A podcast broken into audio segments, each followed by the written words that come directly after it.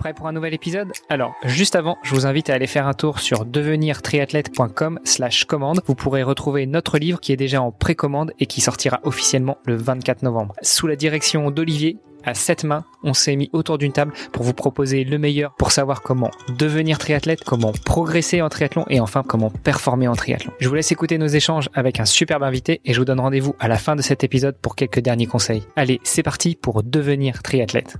Salut les sportifs, c'est Armano et nous sommes déjà dans le troisième épisode du podcast Devenir triathlète. Olivier de Scooter co-anime cet épisode avec moi. Salut Olivier. Salut Armano. Et nous avons toujours notre superbe invité Lionel Lestrat. Salut Lionel. Salut Armano. Salut Olivier. Bon alors Lionel, on l'aura compris, si on cherche les résultats des derniers Ironman ces, ces 20 dernières années, il y a des chances que dans plusieurs des résultats, on trouve ton nom. Alors déjà, euh, tu nous as dit en, en introduction dans le premier épisode de la semaine que tu avais à peu près 18 Ironman à ton actif. Est-ce que tu peux nous dire lesquels et, euh, et peut-être euh, celui ou ceux que tu as préférés Oui, tout à fait.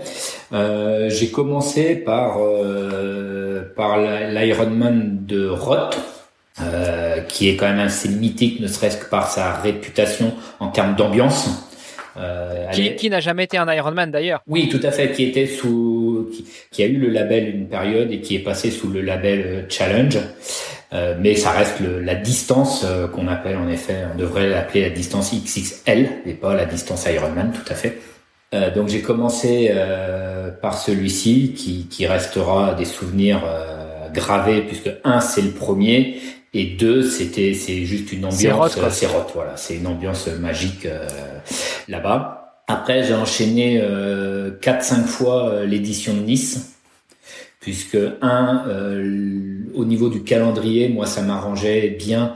Euh, au niveau du mois de juin ça évitait de s'entraîner pendant tout un tout l'été. Justement on en a on en a évoqué par rapport aux contraintes familiales etc donc ça permettait de faire une prépa euh, hivernale sur le printemps et d'avoir l'objectif euh, avant l'été. Et puis logistiquement bah ça restait en France relativement facile et puis ça reste également une course euh, juste magnifique entre autres sur le parcours vélo qui monte dans l'arrière-pays et courir sur la promenade des Anglais ça reste quand même un triathlon juste magnifique. Par contre, il me semble que tu es vite allé dans des dans des endroits un petit peu plus exotiques, non? Euh, Qu'on parlait du Brésil, tu as mentionné l'Argentine aussi. Ouais, euh... Ça c'est après. Attends, non, moi je voulais revenir tu es originaire de Nantes. À Nantes, pour autant que je sache, c'est plutôt plat. Donc, comment on s'entraîne pour le vélo de Nice sur euh, sur des lignes droites toutes plates? C'est compliqué. C'est compliqué.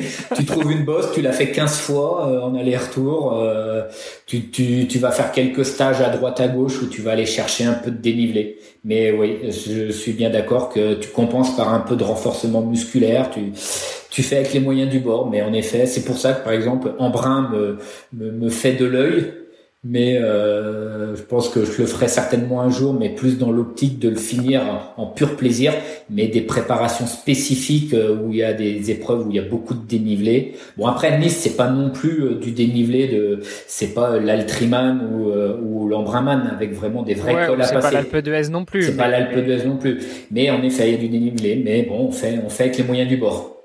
Mais en effet. Et après, j'ai commencé à voyager un petit peu plus. Euh, je suis parti deux fois en Afrique du Sud. Euh, j'ai fait la Suisse, Zurich, euh, les Baléares avec Majorque, euh, et puis Maastricht. Et puis après est arrivé euh, l'apothéose, c'est-à-dire le Brésil. donc dans les courses, je dirais pas que c'est forcément la la plus belle course en termes de parcours ou euh, de, de, paysage, mais ça restera la, la, plus belle course gravée pour moi, où j'ai eu l'alignement euh, des planètes ce jour-là et la réussite, c'est-à-dire tout s'est passé euh, merveilleusement et c'est ce qui m'a permis de, de, décrocher enfin cette cette qualif pour Hawaï.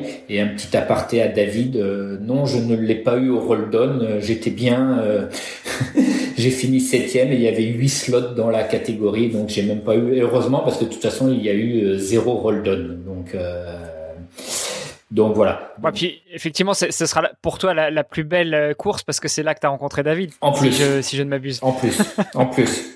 Et qui, oui, oui, non, mais on a gardé en plus de, de cette course de, de, contact. On s'est retrouvé à Hawaï en plus, et puis régulièrement on s'appelle, etc. Et euh, pour juste pour un tout petit aparté, il faut imaginer quand même que David donc avait organisé euh, un regroupement au Brésil. Moi, je l'avais eu quelque temps avant au téléphone, qui m'a gentiment expliqué euh, tous les parcours du vélo, de la course à pied, puisque lui, il l'avait fait l'année d'avant et il m'a donné plein de conseils alors qu'il savait qu'on courait tous les deux dans la même catégorie et qu'on venait pour le même objectif. Donc j'ai trouvé ça euh, admirable et très fort. Alors soit il, était très, il connaissait son niveau et il savait qu'il craignait pas grand chose de moi peut-être. Non, je pense qu'il en était pas là. Mais vraiment j'ai trouvé ça euh, d'une gentillesse et un esprit sportif euh, juste remarquable et qu'il faut noter pour m'avoir. Même quand je suis arrivé au Brésil, il m'a emmené, on a été faire du vélo ensemble, on a été nager, alors que entre guillemets on était concurrents. Euh, pendant la course et dans le même groupe d'âge. Donc euh, merci encore David, euh, c'était vraiment euh, admirable comme comportement sportif. C'est vrai que c'est quelque chose qu'on voit souvent hein, dans le, enfin chez les triathlètes, même les triathlètes pro, on les voit souvent, ils, ils passent leur saison ensemble en fait, ils s'entraînent ensemble. Ouais, ouais, ouais, complètement. ils partent l'année et puis, et puis en fait ils se, ils se battent comme pas possible pour les podiums, mmh, mmh, mmh, mais au final voilà c'est c'est des c'est des c'est des super potes quoi. Ouais, ouais, tout à fait. Et là c'est ça a vraiment été le cas. J'avais trouvé ce comportement plus que sportif. Tu as commencé à voyager pas mal euh, justement pour le triathlon. Comment ça se passe en général? Tu fais tu fais un aller-retour pour la course ou bien en général tu essaies de prendre une, deux, trois semaines euh, pour profiter du coin? Ouais, l'objectif l'objectif finalement c'était ça, c'était euh, à chaque fois c'était de trouver un petit peu une, destination qui, qui nous motivait pour aller découvrir. Donc j'essaye d'arriver en principe euh, 3, 4, 5 jours euh, avant la course. Parce que également moi j'ai pas de congé payé donc mon, mon, budget euh, vacances il est aussi un petit peu limité. Donc j'essaye d'arriver euh, 3 4 5 jours maximum avant la course pour quand même se mettre dans l'ambiance aller faire quelques reconnaissances être sûr que le matériel arrive en bon état et qu'on n'ait pas de surprise. De faire ouais, c'est le minimum de toute façon ça. Enfin pour ceux qui nous pour nos pour les éditeurs qui nous écoutent fait, qui, il y a toujours des pas encore l'expérience euh, voilà des triathlons à distance c'est le minimum quoi c'est c'est 3 4 jours tout à fait. Ouais, puis d'autant quand tu passes sur l'autre hémisphère où il faut en plus te réhabituer avec le climat, avec la nourriture qui est pas forcément la même, etc. Donc, Tout à fait.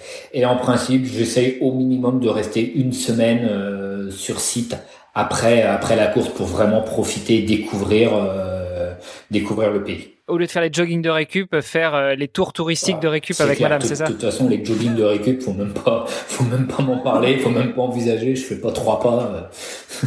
c'est, c'est pas alors, possible. Alors attends, parce que tu, tu, nous as dit tout à l'heure que tu appréciais Nice par rapport à son placement dans le calendrier et que ça te permettait justement de t'entraîner en hiver et pas trop en été. Bon, cette année-là, quand tu vas au Brésil, tu décroches ta qualif pour Hawaï. Hawaï, pour ceux qui ne savent pas, c'est le deuxième week-end d'octobre. Ça ne change pas, c'est invariable. Enfin, sauf euh, là en sauf 2021 où ça va sauter. Mais, mais euh, et, et, du coup, euh, ça t'a foutu en l'air ton plan de t'entraîner que l'hiver, non? Non, non, parce que ça, c'était il y a quelques années aussi. J'avais mon, mon fils qui était plus jeune, etc donc c'était plus la même non plus dynamique familiale, c'était pas les mêmes plannings, etc.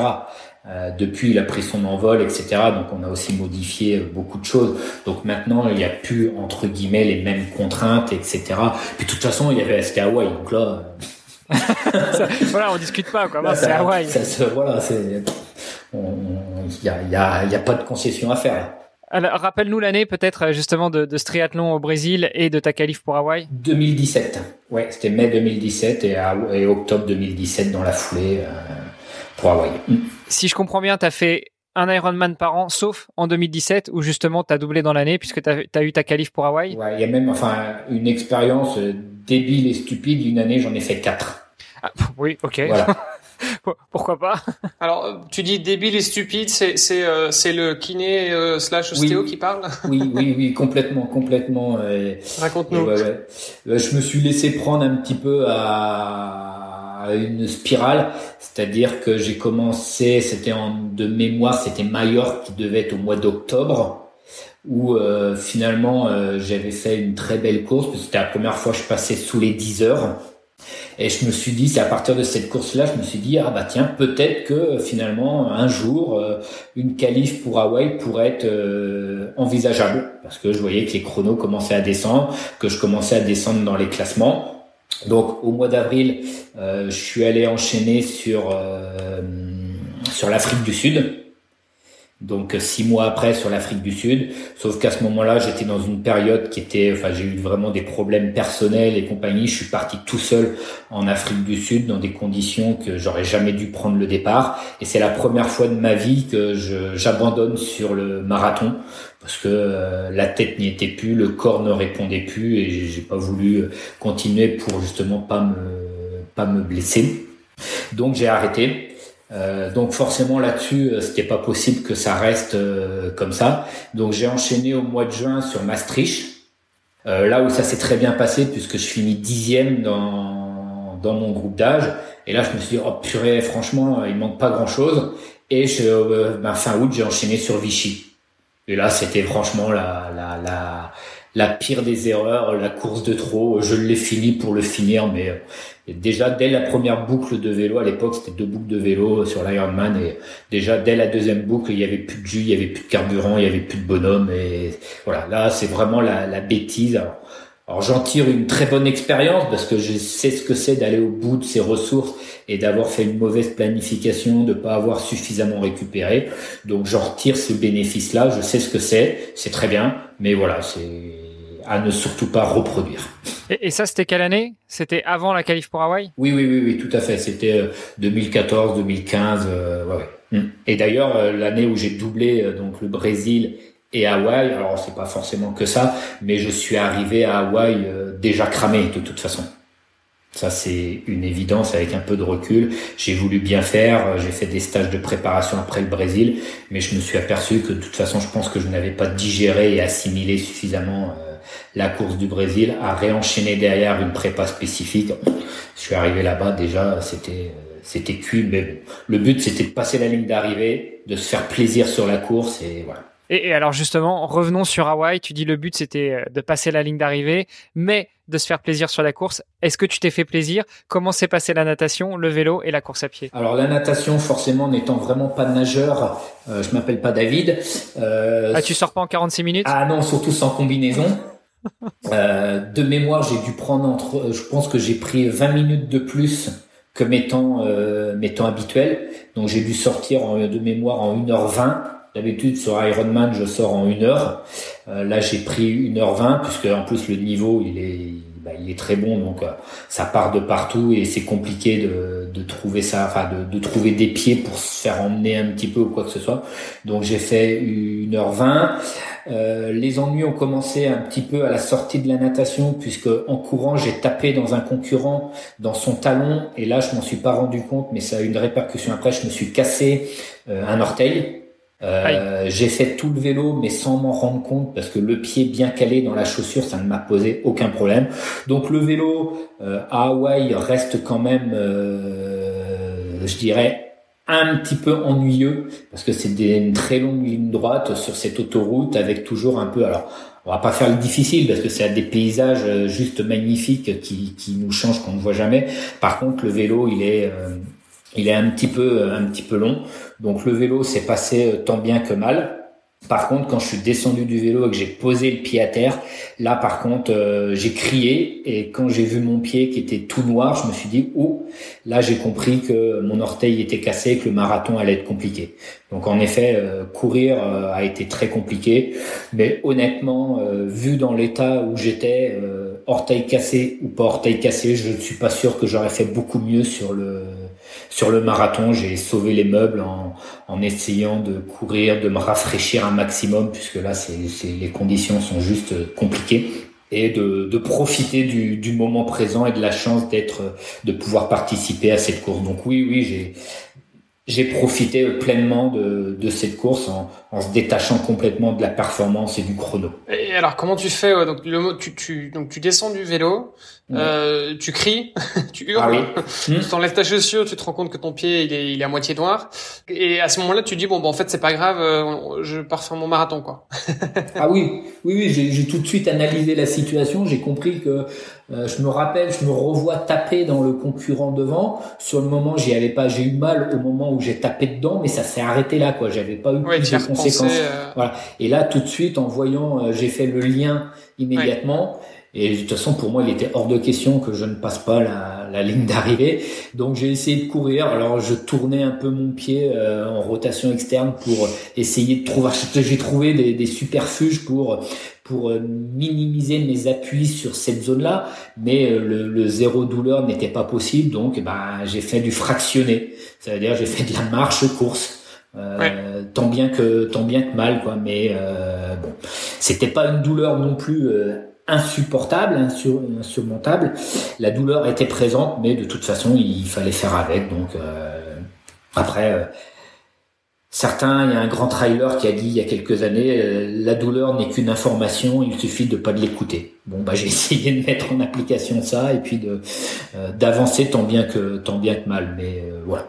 Donc j'ai quand même fini et le repos était grandement mérité après. Oui, ça, ça, ça, ça, rejoint un petit peu le, la douleur, c'est dans la tête, euh, dit différemment, mais au final, voilà, c'est à peu près la même chose. Mais de toute façon, voilà, il fallait faire avec, j'avais pas le choix, donc euh, j'y suis allé. Et en termes de météo, il faisait comment? Parce que Hawaï, souvent, euh, bon, c'est quand même très particulier. Hein. on sait que c'est chaud, c'est humide.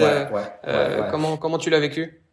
Ah bah le, on sent que le que notre corps d'Européen n'est absolument pas euh, adapté et préparé à, à faire des efforts euh, dans ces conditions-là. Je l'ai surtout ressenti sur le marathon, sur le vélo, ça s'est relativement bien passé. J'ai pas eu de sensation vraiment très désagréable. Par contre, sur le marathon, ça, y a pas de arrive, on arrive au ravitaillement, on se rafraîchit et on a l'impression de, enfin, on est toujours en surchauffe quoi. Il y a pas, on n'arrive pas à redescendre la température corporelle et tout de suite on est cocotte minute quoi.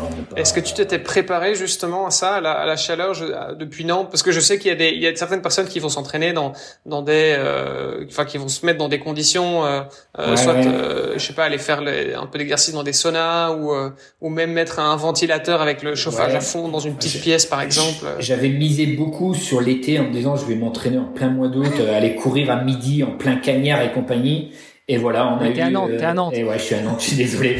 Et on a eu un été qui a, qui a pas du tout été chaud. Euh, je suis même parti en septembre avec euh, trois autres copains qui étaient qualifiés aussi pour Hawaï. Il y avait Cyril Viennot qui était dans, dans le groupe où on a été se préparer en Espagne en se disant on va aller se prendre du, du bon gros chaud pour se préparer. Et on n'a jamais eu chaud pendant la, la semaine de prépa. Donc euh, non on peut dire que l'acclimatation euh, à la chaleur euh, ça a été raté pour moi quoi. Ouais, T'aurais dû descendre encore un petit peu Maroc, euh, Ouais certainement certainement mais donc non j'ai mon corps était pas habitué. Et de toute façon est-ce que ça aurait vraiment suffi? Est-ce qu'il faut pas vraiment passer trois semaines un mois dans des conditions extrêmes? Est-ce que une ou deux séances dans une thermoroom et compagnie suffit euh, je pense qu'il faut vraiment les accumuler, les séances, pour qu'il y ait des phénomènes d'adaptation qui, qui se mettent en place. quoi. C'est quand même deux chaleurs différentes, c'est-à-dire que tu as la chaleur euh, sèche, un peu désertique, tu vois, que tu vas retrouver, je sais pas, dans, le sud de l'Espagne, et, la chaleur